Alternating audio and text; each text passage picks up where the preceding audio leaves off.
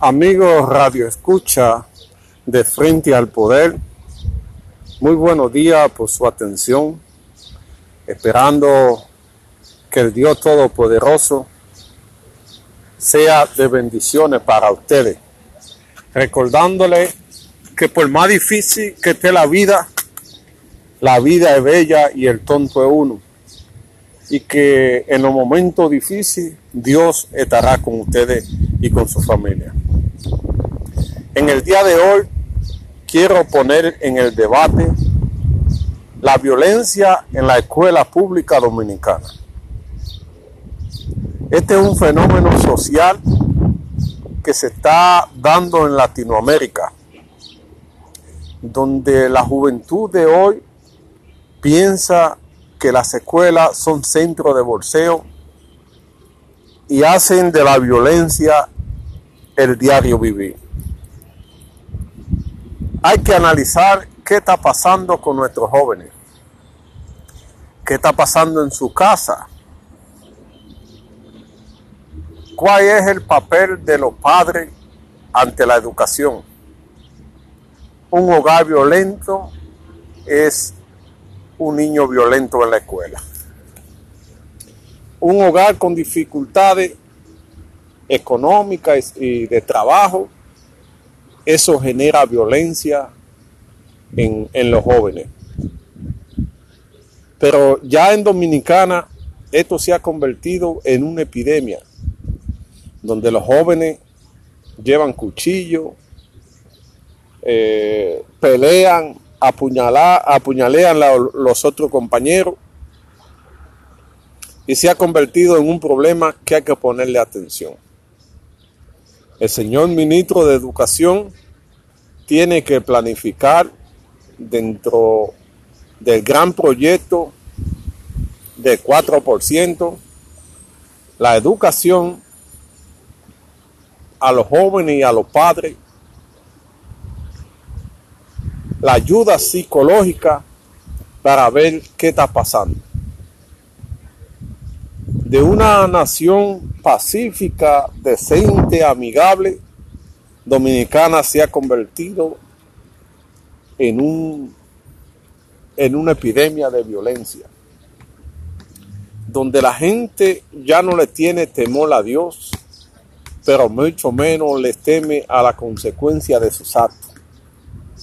Porque la gente ha visto que cuando hacen algo, si tiene dinero, sale al otro día porque la justicia no cumple con su trabajo. La policía prepara los expedientes y cuando llegan al juez se can, ya sea por una causa o por otra. Esto motiva a los jóvenes a, a la violencia. Como no hay consecuencia, dice, oh, hago esto y no pasa nada. Entonces, la sociedad está mal. Además que la gente ya no le teme a la cosa de Dios. Antes la gente pensaba muy bien antes de realizar un acto porque entendían que a su partida al cielo tenían que rendirle cuenta a Dios de los actos que habían hecho en la tierra. Pero la gente perdió ese temor.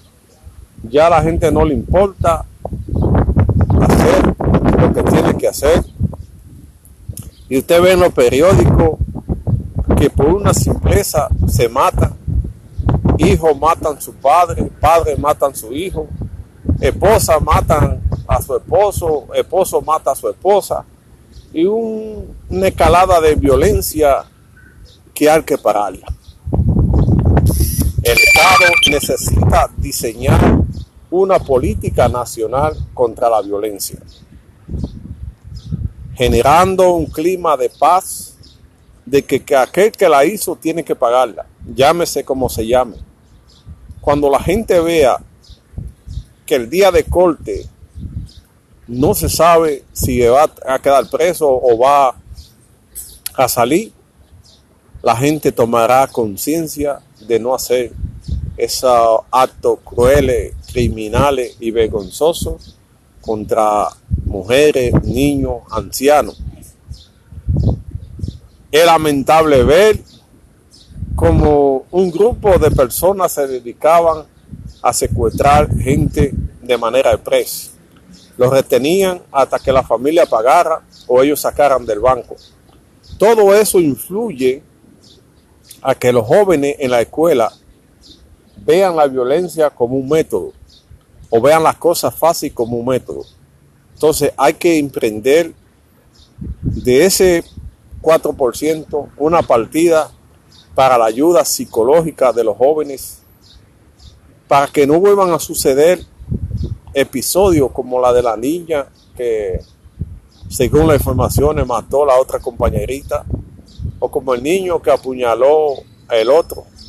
Eso da ganas de llorar, porque en la juventud es el futuro.